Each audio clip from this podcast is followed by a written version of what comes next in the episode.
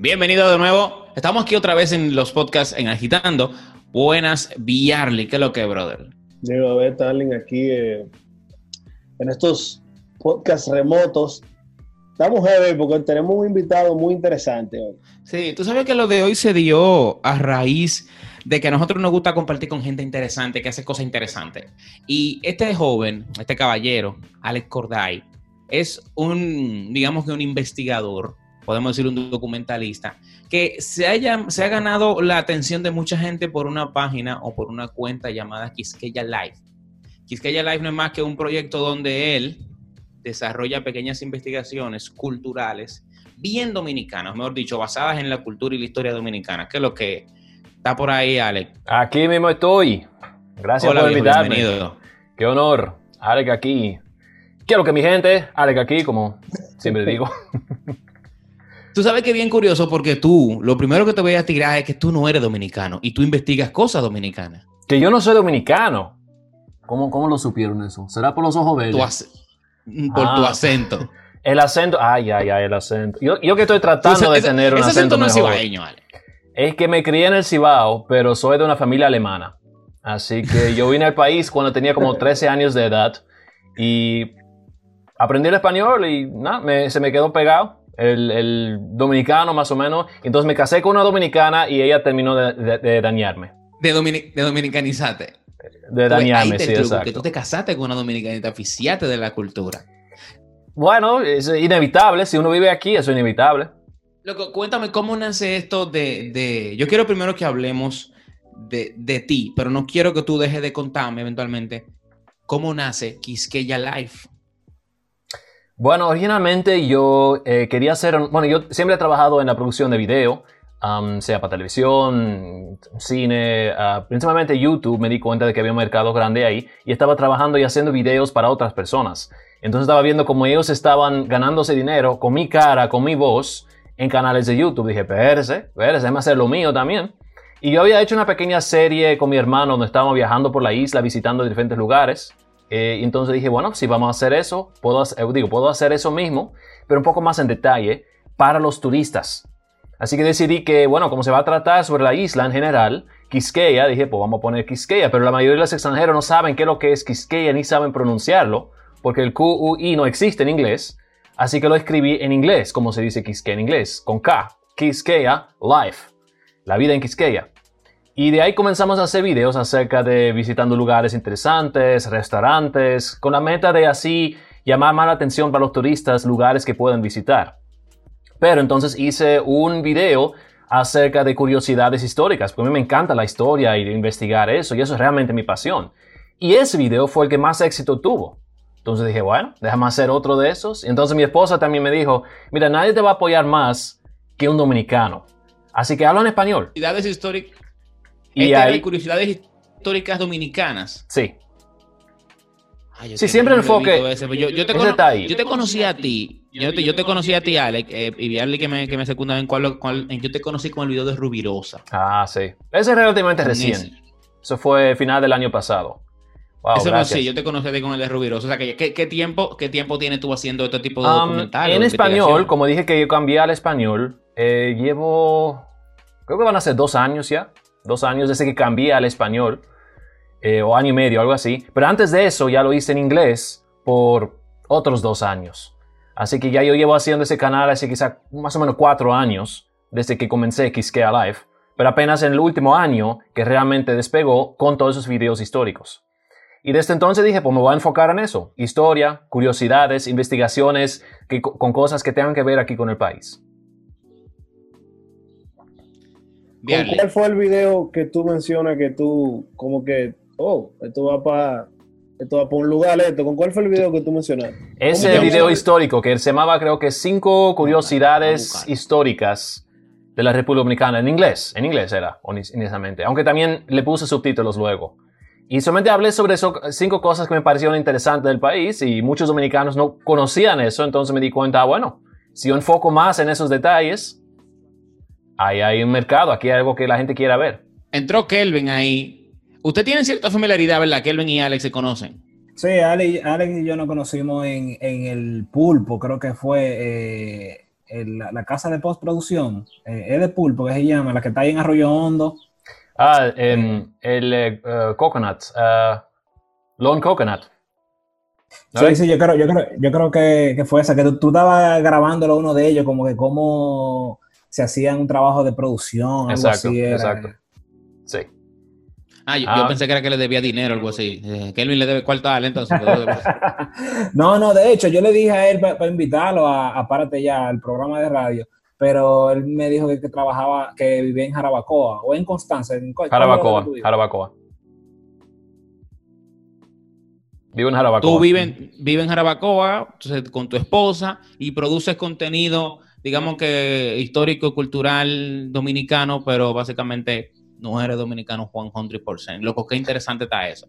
Te, felicito. Tú sabes más historia que yo que soy dominicano. Y esa vaina a mí me, hace sentir incómodo en este momento. Sabrá que yo, yo no sé nada. Lo único que yo sé es que no sé nada y siempre me pongo a investigar. Es decir, es un tema que me interesa, pues investigar eso. Si vamos a hacer una, hago un video acerca de cierto tema, me pongo a investigar lo más profundo. En internet, en, en libros, tengo libros aquí por pila y de ahí entonces yo saco el conocimiento. Pero realmente yo no sé nada. ¿Qué libro dominicano tú has utilizado que tú dices, wow, de este libro yo puedo sacar 5, 6, 7 videos? Uh, déjame ver. Aquí lo rápido tengo ahora. A ver qué tengo aquí. Ah. tengo varios libros, pero que los principales los tengo aquí. Vamos a ver. Uno que me ha ayudado un poco es ese. ¿Cuál es ese? Historia de Santo Domingo. No sé si lo ven.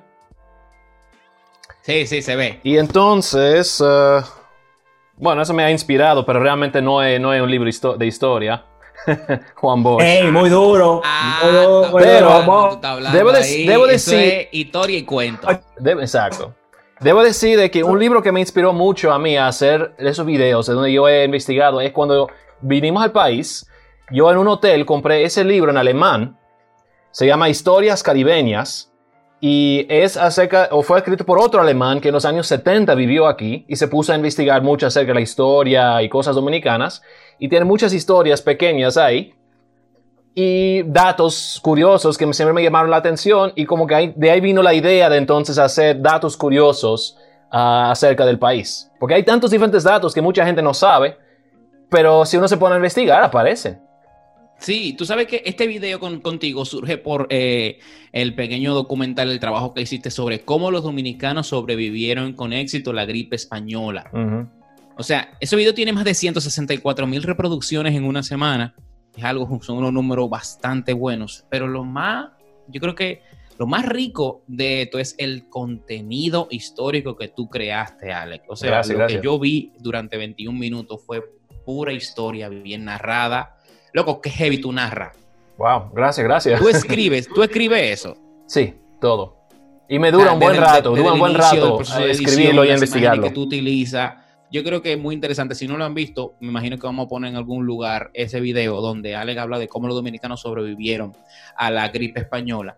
Que es súper interesante lo mucho que se parece ese suceso de 1918 a lo que estamos viviendo hoy con la pandemia del COVID-19. Así es. La, historia se eh, repite, la historia se repite. Y el problema, como digo en el video, es que nosotros no queremos aprender de nada de eso, porque pensamos, no, eso fue en el pasado, eso hoy en día no pasa, somos muy modernos.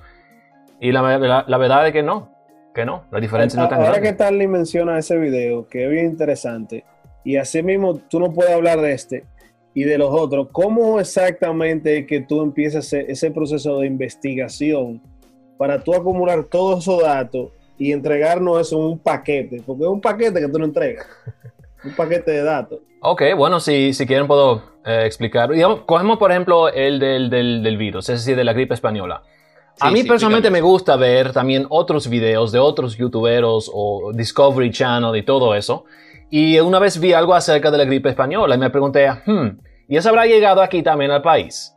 y me puse a investigar y hay datos públicamente disponibles ahí. Hay muchos hay artículos de historiadores dominicanos, hay, hay disertaciones y entonces me puse a leer todo lo que pude encontrar y en base de eso entonces dije voy a elaborarlo en forma más de una historia. Yo trato de no simplemente contar los hechos, sino presentarlo de una manera que es casi como una película, como una historia.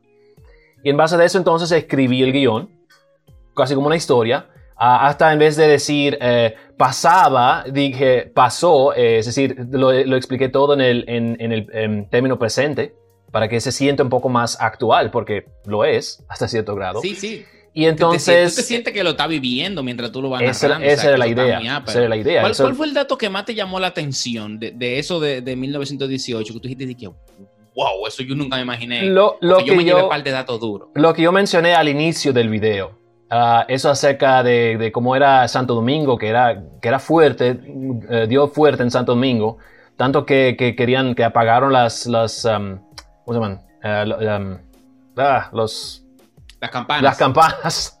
La, que, la que la, la, la solía- campana porque se cansaba. Exacto, porque tenían la costumbre de poner la campana, pero entonces como eran tantos los muertos, dijeron, no, no podemos poner eso, la gente se va a deprimir. Y entonces el hecho de que ah, algunos supuestamente los enterraron vivos, o por lo menos casi lo enterraron vivos, como la historia de esa muchacha. Para, para, para, para, para. Ustedes no sé si que el millón lo vieron, pero Ale hace una historia de una muchacha que eh, dentro de la pandemia del 18 se la llevaron y la tiraron como en una fosa común en un cementerio, qué sé yo. Y según lo que cuenta Ale, la muchacha revive en la noche y se va caminando por su casa en bata. Eso es verdad. ¿What? Supuestamente, Ahí sí, está ficción, Andy. sí. Eso es verdad. Él hace Sí. ese cuento y yo como que bien se Yo sé que es una historia tan loca, pero entonces yo puse el- la cita eh, por debajo para que la gente sepa que, que eso es imposible. Mira, ahí- ese libro lo dice, el libro de la historia dominicana de la medicina cita esa, esa historia. Ahora, señores, que estamos hablando también del 1918. Tú sabes que los procesos de un médico ve cuando una gente está de verdad muerta o, o falleció son muy diferentes de, de antes a ahora. O sea, que no. Cuando, cuando, tú una vez ya se había desmayado, era ya. Y, y- Eso y es lo que era, eso es lo que era. Realmente, aparentemente solamente se había desmayado o algo. Y no dice de que era un doctor que la, la puso como, que dijo que era muerta. Puede ser que en su, la casa, su propia familia pensaron que ella había muerto y, y la llevan al cementerio. Y ahí Oye, entonces se dio de, eso. de ahí no es que viene que, a- que a la que antes en la donde, en, ¿cómo que se llama? Donde ponen a los muertos, la caja el vaina este. La. Caja muerto. La caja, Amor, la caja. La caja de muertos, vamos a decir así, ponían una campanita por si acaso. ponía una Ya he oído de esa historia, sí. y el tipo empieza a. No, el libro específicamente dice que no lo habían enterrado todavía, sino como habían tantos, eh, eh, tantas cajas de muertos, simplemente la acumularon ahí frente al cementerio para enterrarlo el otro día. Y en la mitad de la noche ella despertó y se salió aparentemente de ahí y dijo, ¿qué, qué fue lo que pasó? Entonces, ahí llegamos ahora al punto donde lo, lo próximo que usted quiere yo saber. imagino a la tipa de que, oye, pero uno no se puede dormir 15 minutos ya porque lo entierran en estos tiempos. Es verdad, no, eso era- eran tiempos locos, aparentemente eran locos. ¿no? Entonces, en cuanto, a la investiga en, en cuanto a la investigación, cuando tengo el guion hecho, entonces lo que hago es sentarme y buscar imágenes, eh, videos, fotos de todos esos eventos. Hay que decir de que en cuanto a la República Dominicana no hay muchas fotos y menos videos todavía de esa época. Y entonces lo que yo tuve que hacer es usar fotos e imágenes de otros lugares y presentarlo de una manera que, para que uno pueda tener un, eh, una idea de cómo era. Por ejemplo, uso películas viejas y saco escenas de películas cuenta, viejas y la, la uso.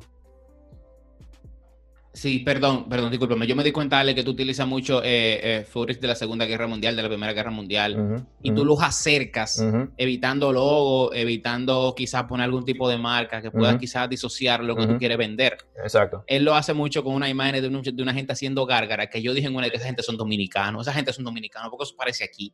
Él buscó como el mejor lugar que pareciera como el campito. Exacto. Y un exacto. muchacho y un niño haciendo gárgara. Yo dije que eso no en el 18. ¿Y cómo tú conseguiste tanto footage apropiado para un video de 20 minutos de, de cosas que no habían? Eso es lo que dura mucho tiempo.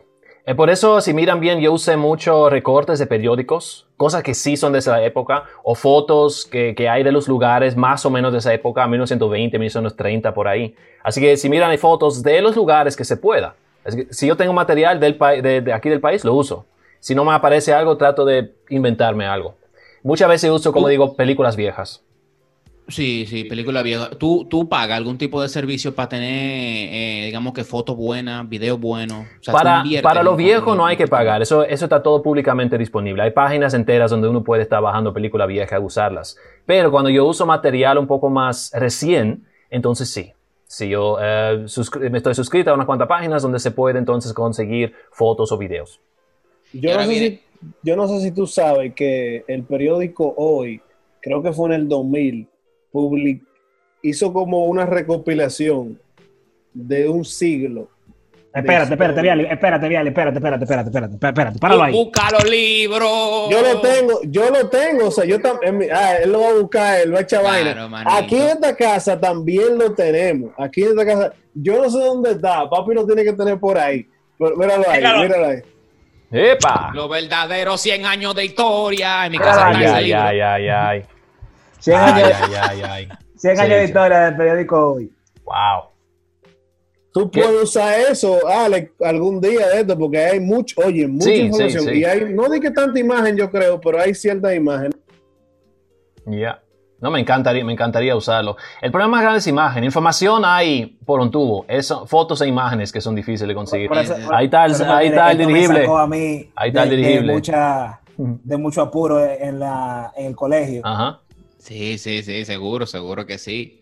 Seguro que sí. Yo- busca, Kelvin, busca, antes que tú continúes, Kelvin, busca el 1918. A ver. Vamos, A ver vamos a ver, tú- vamos a ver qué es lo que hay ahí. Vamos a ver, vamos a ver. Kelvin ahora mismo busca en el libro el 1918 para ver qué tenemos. Acuérdate, Starling, que tenemos que mutearnos para. Sí, ok. Ok, en 1988 dice aquí. Wow, mira, no aparece. Dice: los americanos terminarán la carretera de Cáceres. Los gavilleros del este no dan, no dan cuartel a los yanquis. Fallece el poeta Polinar Perdomo. Americano tras. Ah, míralo aquí. Eh, Americano. Eso, eso está en el documental de, de, de, de Alex. Eh, el- él, murió por, poeta- él murió por la gripe.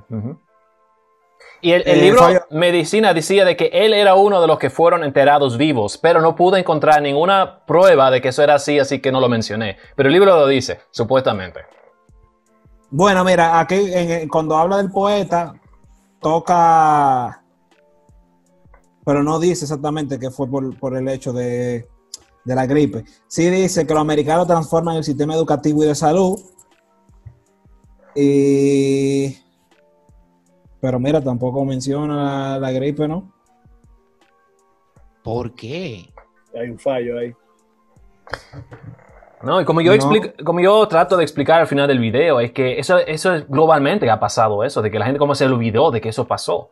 Aunque había tantos muertos, pero como que la, la, la, la idiosincrasia humana como que Ah, mira, míralo aquí, sí. Lo, lo tienen pequeño. En la parte internacional del 1918 dice eh, 10 millones de muertos y una generación perdida. Y también dice la epidemia mata más que la guerra.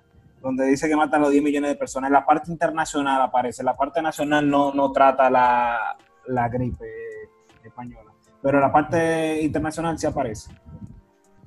10 millones de muertos promedio. Sí, dice. Ahora, tú sabes que es- esa gripe española de aquel momento, Alex re- relata en el documental que mató muchos jóvenes. Aparentemente, la forma de, digamos que la mutación de ese virus en aquel momento atacaba ciertos sistemas para, para matar a los jóvenes específicamente. Una, una pregunta para, quizá para todos, porque simplemente una observación que tuve. ¿Por qué la gente o por qué las sociedades le tienen ese, digamos que, esa vergüenza a los virus y ese orgullo por las guerras? Porque date cuenta que de lo que hay imágenes, de lo que hay fotos eh, de barcos, de aviones, de gente con, con metralladora, pero no hay fotos de gente muriéndose sola en una cama. No hay fotos de, de- de ese momento solo y deprimente que es morir por un virus, por una enfermedad. Y que esa gente ninguno lo podía ver. Como dice Kelvin cientos de veces, tú prefieres que sea un apocalipsis zombie en un virus porque el virus tú no lo ves. Los zombies tú de lejos lo puedes ver y embalarte. Entonces, ¿qué ustedes opinan de eso? Eh, el, el tema es que con, con un virus todo es, es susceptible a cualquier cosa. En el caso de una guerra, no. En el caso de una guerra, el que va a ganar es el más fuerte. Pero imagínate tú, ¿qui- qui- ¿quién forza con un virus, profesor? ¿Eso es biológico? Una razón también No es forma. cuando uno toma en consideración, eh, bueno, el nombre gripe española, que obviamente es incorrecto, es porque los países, casi todos los países que estaban en guerra, Estados Unidos, Inglaterra, Francia, Alemania, estaban, tenían control sobre las noticias. Así que cuando había, salieron esas noticias de que hay un virus por ahí, ellos trataron de mantener eso calladito. Y el único país, porque no estaba participando en la guerra, era España. Por eso las noticias salieron de España y por eso todo el mundo pensó, ah, no, en España que hay una gripe. Y de, ahí salió el término gripe española. Y como entonces hay pocos periódicos y noticias y fotos de esa época, lo hay, pero no mucha, es porque se, se, se olvidó más fácil también. Eh, luego entonces las películas que había siempre eran sobre la guerra hay muy poco las películas o libros que tratan acerca del- del- de la gripe. Que, que si no me equivoco, eh, el país que más soltó realmente la, la gripe española fue a Francia, ni siquiera fue a España. El que más, don- eh, según la investigación, era la India, que ellos supuestamente tenían millones y millones y millones de muertos. Eh, No, no, no, de Europa me refiero. Ah, de Europa.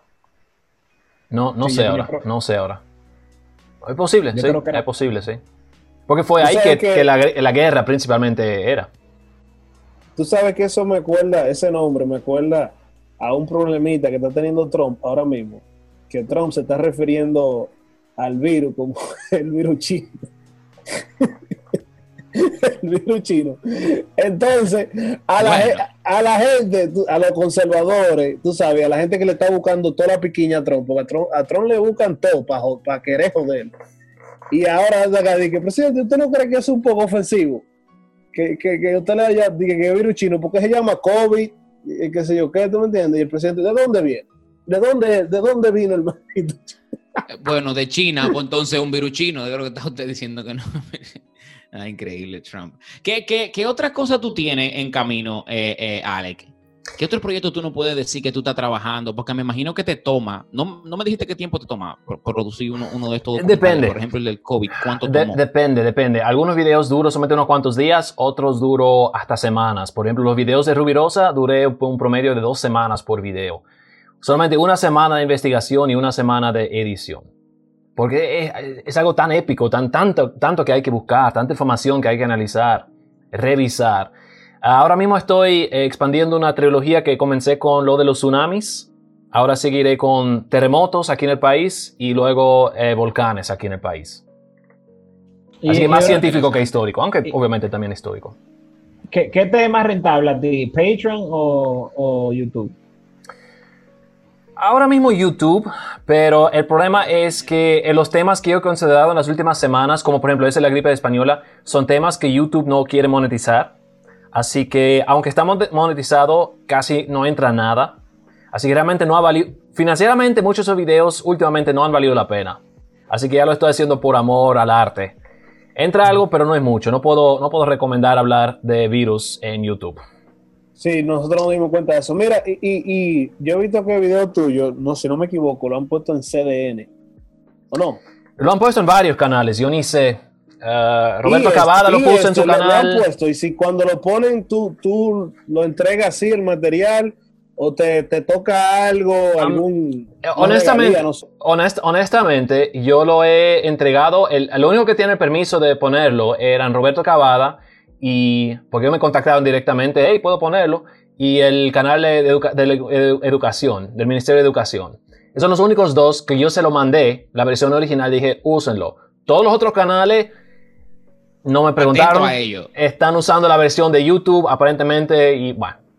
No hay nada que yo pueda hacer y al fin y al cabo es, es, me benefician de que se esparce más la información. Pero aparte de eso no lo están haciendo con- eh, preguntándome a mí. ¿Sabes ¿Y que cuál- es, es muy importante. Está bueno, pa, yo creo que voy a hablar de otra cosa. Si tú quieres, Ah, si no, es no. lo pa- mismo, mi- si es lo sí, mismo. Yo, yo quiero que tú me menciones cuál es tu video favorito de todo lo que tú has hecho. De todos los temas que tú has hecho, cuál es el que tú dices que ese es mi tema. Hmm. Wow, yo ni sé. Tengo que decir, me encantó mucho hacer lo de Rubirosa porque había tanto, tantos diferentes cosas involucrado ahí. No solamente la vida de él, sino el contexto de él. La Segunda Guerra Mundial y la Primera Guerra Mundial y, y Trujillo y, y todas las otras cosas que pasaron a su alrededor. Por eso muchas veces enfoqué más en eso y, lo que pasó en Cuba y lo uno, y él como que lo vivió, así que era, era más internacional y eso es lo que me gustó a mí. Tú sabes que, mira, automáticamente llegamos ahí sin querer. ¿Cuál el- yo te iba a decir eso, ¿cuál es el queso que tú le tiras? Le tira un queso duro a Rubirosa. Porque inclusive yo creo que muchísima gente conoce el canal y te conoce a ti. Es por Rubirosa, por la forma en que tú has expuesto la historia de él. Yo creo que no eh, tanto porque esos videos no han tenido tanto acogimiento como digamos por ejemplo los más recientes, pero yo creo que mucha gente eh, sí se interesaron más en el tema por eso, porque lo traté de presentar como es, no como la gente cree como era. Y quizá por eso, voy viendo de que "Ah, no, pero así no era la película, pero así lo, no fue como yo pensé que era, pero bueno, así es que, que están los libros. yo lo comparé en diferentes libros y esas son las historias que, que él vivió. De la manera lo, que pasa que la, lo que pasa es que a la gente le gusta la matadera, Eddie. Que háblame de cuánta gente, cuántas mujeres mató Rubirosa. Eso es lo que le gusta a la gente escuchar. Quieren ver que el dominicano es duro dándose mujeres. No, y es verdad, lo, que, lo que, dicen de él en gran parte es verdad, pero nunca lo, lo habían puesto de una manera en contexto. Como dicen, no, que él enamoró a la, la, hija de Trujillo. Y es verdad, lo hizo. Pero hay que ver cómo es el que lo hizo y que en parte él no tuvo tanto control sobre eso. Y entonces lo, con las otras mujeres, esas ricas, que siempre era, era, sí, es verdad, lo hizo lo que hizo y la gente lo sabe, pero el contexto, muchos se equivocan. Sí, yo siento que Rubirosa estuvo en, en, el lugar correcto con la actitud correcta en muchos muchos momentos de su vida, como que pegó mucha chepa, ah, según lo que vi. Yo lo llamé la suerte de tigre. Porque eso era wow, pero que él cayó de lo uno al otro. Y muchas veces él mismo empujó su propia suerte, por decirlo así, pero en gran parte su cayó bien. Su cara lo ayudaba. Pero tal vez, o sea, tal vez, eh, o sea, pueden ser como mitos. Tú sabes que en aquella época, por ejemplo, eh, era fácil creer. Para que tú tengas una idea, el Liborio era un curandero eh, en Samaná. citándote un caso, Liborio era un curandero en Samaná. Y hay gente que todavía desde aquella época que cree en el Liborio y que el Liborio realmente curaba. Entonces, tal vez, como Porfirio Rubirosa se vio, imagínate, vamos a ponerle cuatro mujeres duras Marilyn Monroe, la hija de Trujillo, cualquier cosa ya que se dijera de él, la gente le iba a creer. Porque yo leí un libro de Rubirosa, señores, que decía que Rubirosa agarró, y que, conoció una zafata en un avión, y se dio a la zafata en el avión, y que, que él tenía que un problema, que, que tenía que erecciones prolongadas, que de un problema médico que él tenía, y que, que duraba que 3, 4 horas, loco, que, que no se le bajaba, y que, que eso volvía loca a las mujeres. Y eso yo lo leí, yo lo leí en ese libro, que, que quien dio a conocer ese, ese rumor de él fue la zafata de que, que él la agarró en el viaje entero, loco, y le dio funda en el viaje entero a la tipa. A mí me pareció interesante en cuanto a ese tema dos cosas. Uno, que en el libro que Rubirosa escribió, él escribió su, su, propia biografía, y en muchos de los otros libros, uh, biografías que se hizo de él, nunca se menciona nada de esas cosas. Rubirosa nunca habló de cuánta mujer él encontró, que no, nada de eso. Si tú lees la, eh, la, la biografía de él mismo, tú crees que es solamente sus esposas y más de ahí y que él, era fiel y que él era de lo más bueno. Pero él nunca como se jactó de eso. Así que esas historias siempre son de segunda, tercera, cuarta fuente. Y por eso entonces muchos otros biógrafos no lo mencionan tampoco. Ven acá, y tu historia a veces no se han conectado, porque por ejemplo, una que, que vi que se está regando o que se estaba regando en el momento que la vi, fue el del barco, si tú puedes decir ahora cómo se llama el barco, que me fue el nombre. ¿Cuál de los dos? yo veo que el barco también está conectado con Trujillo. Había, había dos barcos, yo hice videos sobre los, dos. El uno era el Angelita y el otro era el Ramfis. Y los dos, eh, Rubirosa estaba a bordo de ambos, los dos Trujillo los usaba para viajar por el mundo. Los dos tienen una historia fascinante. Creo que más fascinante es la Angelita, porque era no solamente un, un barco importante para él, sino era uno de los barcos más eh, ricos, más eh, lujosos que había. Oye, tú estás viendo, ustedes, ustedes están oyendo. Hasta la historia de él tienen crossover. Se juntan. Se juntan, se hacen crossover las historias. yo hago yo trato de hacer eso a propósito porque, porque eh, así es. Y así uno puede ver más el contexto de todo, porque todo tenía, la historia tiene cierto orden y pasó lo uno, pasó lo otro, pasó lo otro. yo te voy a te voy a confesar algo, Alex y los muchachos. Yo tengo muchos años, pasa que yo nunca me he atrevido, interesado por hacer igual un documental sobre algo. Yo no quisiera eh, perder la oportunidad de contar una historia, así mismo como tú lo haces. Yo creo que es muy fascinante tú. Hasta, yo, manito. Dejar algo como de historia y aportar de, como de la óptica tuya, cómo tú lo ves. Tú sabes quién puede ser un buen candidato y ojalá algún día tú te animes a hacer algo sobre él. ¿Qué? Eh, en, eh, en el 70. ¿Cuándo fue que se mató Jorge Blanco? El 76. Ah. En el 78. En el 80, Jorge Blanco. Creo que fue el 74. Jorge Blanco fue presidente, es el, es un, fue un presidente dominicano, segurísimo que lo conoces, que se mató, se dio un tiro, se suicidó. Si tú tienes algún tipo de, intención con eso, pues yo creo que puede ser una muy buena historia. El único presidente que se quitó la vida, por qué se quita la vida, las cosas que, supuestamente él dejó luego de morirse, los rumores el día en que muere, que, entonces otro presidente toma el, poder, creo que fue Jorge Blanco, que asume el poder luego de que, de que, de, de que se da el, el pe- pero yo creo. ¿tú no, tú no te refieres a Antonio Guzmán? Sí, perdón, Antonio Guzmán, gracias, gracias por, Antonio Gracias- Guzmán. gracias por, gracias por sacármelo de la lengua. Yo creo que hay historia aquí, hay, hay historia de más Oh, para tú contar. Y si tú agarras el, el tema de los presidentes, puede haber algo muy interesante. Y, y yo, por lo menos, yo, yo estoy loco por hacer algo con eso. Definitivamente. No, yo gradualmente yo quiero estar explorando todo lo que se pueda. Hay tanto ahí, ahí hay material para unos cuantos años de estar contando historias. Y esperemos que yo pueda seguir haciendo eso por un buen rato. Ahora mismo tú no tienes competencia, ¿verdad? En ese renglón, tú, tú eres el único ahora mismo en el país haciendo ese tipo de cosas. Eh, no, hay otros que también lo, o lo están haciendo, lo han tratado de hacer, pero no, no, no lo veo que han tenido mucho éxito con eso, porque todavía usan el, sistema de contar la historia. Yo tengo una filosofía de que la historia es, para mí la historia es algo, algo, algo vivo, algo real, algo que había pasado, básicamente una película del pasado. Y así cuando yo le- libro, leo un libro de historia, veo la historia en mi mente como una película. Y por eso la historia se me ha fascinado, porque lo veo como que, wow, una aventura ahí, fuá, fuá. Pero cuando uno está parado en la escuela y va aprendiendo, entonces es algo muy aburrido. Que en el año 1935, que no sé qué, que pasó por aquí, y recuerden que en el No 89 estamos con el eso. 35, y a cualquiera le aburre la historia entonces. Dice, pero la historia, es- eso, es- eso es lo más aburrido que hay. Y todo es por la presentación. Así que yo quiero tratar de presentarlo de una manera que sea interesante. Que, que uno diga, wow, pero eso, eso, eso es vivo, eso es real, eso es algo que pasó. Y creo que ahí es más fácil entonces de poder aprender. Si uno tiene una relación directa con eso. No te, en la parte técnica, no te preguntamos, nosotros todos sabemos de edición y trabajamos con producción y todo eso. ¿En qué tú editas? Yo uso el sistema entero de Adobe. Adobe Premiere, Adobe After Effects, Adobe... Todo, todo, todo, todo. Ah, Tú, Photoshop. tú tienes todo. tu Master Suite ahí a Sí, cuarta. yo tengo el Master Suite entero. Pe- pe- pero tu esposa también te ayuda en algo, ¿no? Ella es, pues se puede decir que ella es la, la primeramente ella edita los guiones, se asegura de que mi español esté bien. Luego ella es mi camarógrafa.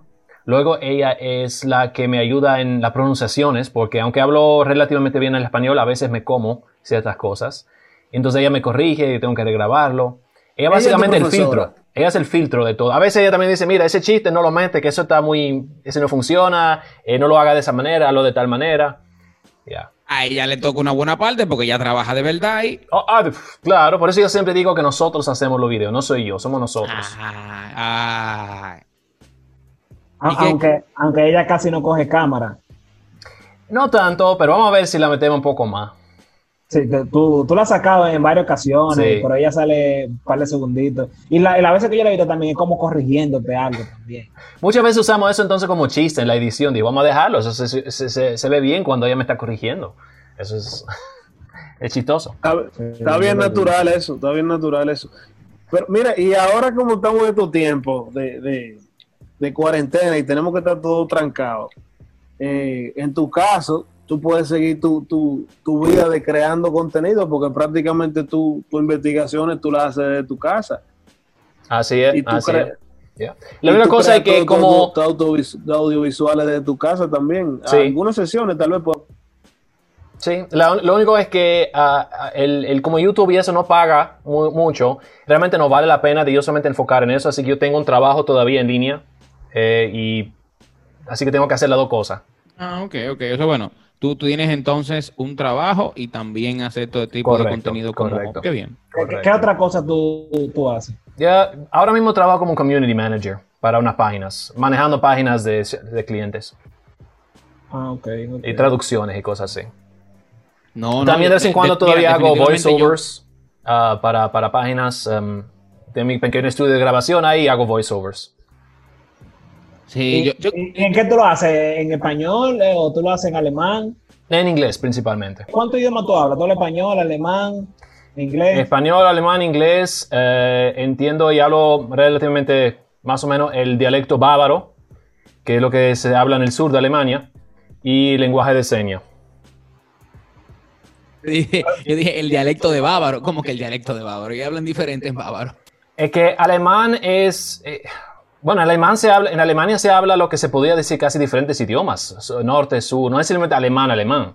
Hay un alemán estandarizado, pero cada provincia tiene unos dialectos y acentos muy fuertes que, los, por ejemplo, los del norte no entienden los del sur, eh, los del sur tienen dificultad de entender los del este y cosas así. No, aquí, aquí pasa igual, los del Cibao no quieren entender a los sureños.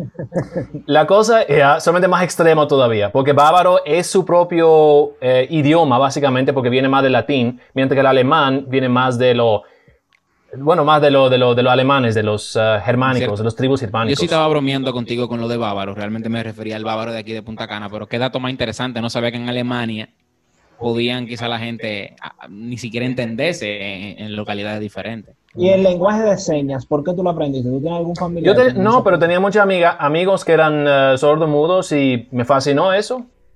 Y así me metí en eso, llegué a conocer, llegué a tener amigos. Y así fue que conocí a mi esposa, porque ella también, aunque no es, no es sordo, eh, sorda, eh, también le fascinó ese idioma y ahí nos llegamos a conocer de esa manera. Teniendo ¿Cómo, amigos cómo se dice, como- ¿Cómo se dice hola en, en- en lenguaje de señas? Así nada más. Hola. Y adiós. Igual. Por eso, lo- por eso yo uso eso en, los videos. Yo uso Ale, eso en los tipo- videos así. Ale, Ale el tipo Hola. de tigre, Ale el tipo de tigre que una vaina dice, oh, mecánica cuántica. Vamos a, ver- vamos a averiguar. Vamos a aprender eso. No, no, tú sabes, tú sabes de qué. Ah, yo no sé ustedes, pero yo me siento raro cuando yo veo una película eh, en español que, o, o- o en inglés y tengo el subtítulo como en el mismo idioma también. O sea, como que yo veo una película en inglés y yo la entiendo, o, o al menos que sea un inglés británico, que tal vez se me haga más complejo o algo, pero a mí me molestan los subtítulos. Entonces, yo imagino que a Alex le debe de molestar ahora ver las ruedas de prensa de Montalvo, de que Montalvo está hablando y hay una tipa abajo haciendo la seña. Él se da cuenta, él se da Cavada lo hace también, Cavada por una Ya. muchacha de señas abajo. Ay, De verdad, de verdad. o sea, tan, tan, ¿Cuál es? rápido, tan, tan bueno no soy en lenguaje de señas. A veces no lo entiendo todo, pero lo- me puedo comunicar con sordos, sí.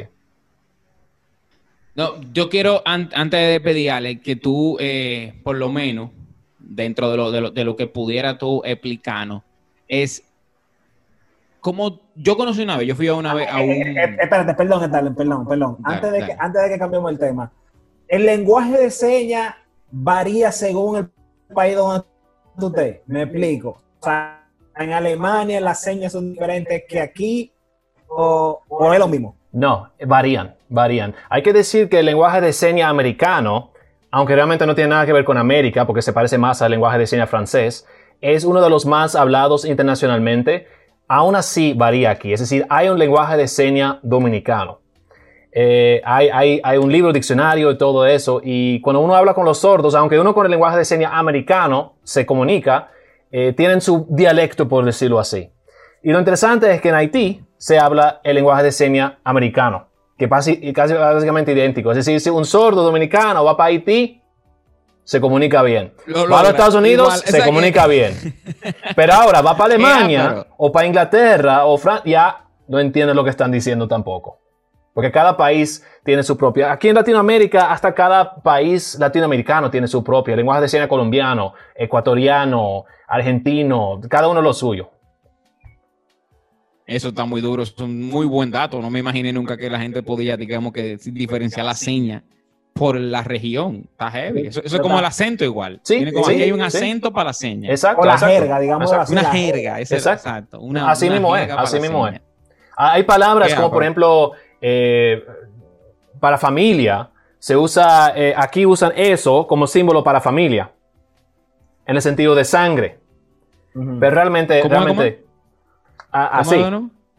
apuntando hacia las venas, apuntando hacia Sí, las venas. Pero entonces, ah, realmente eh, se dice así, familia. Pero como el acento de aquí se entiende, todo el mundo sabe de qué se habla. Y una pregunta, sí, ¿es, ¿cómo es lo- verdad de que esto es una mala palabra? know? ¿Ah? Di- di- Dicen de que, que esta aquí es una mala palabra, ¿es verdad eso? Mm, No, no realmente, no, no, no.